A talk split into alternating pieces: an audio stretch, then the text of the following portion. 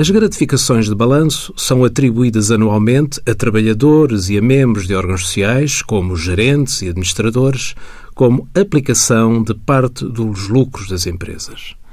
Estas gratificações são qualificadas como rendimentos do trabalho dependente, categoria A, sendo acrescidas ao salário do mês em que são pagas.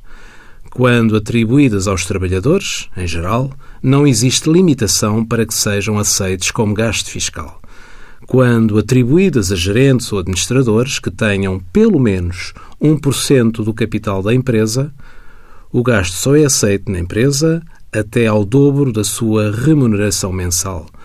Para aqueles órgãos sociais não remunerados e que sejam simultaneamente sócios ou acionistas com mais de 1% no capital, o gasto não é fiscalmente aceite em sede de IRC.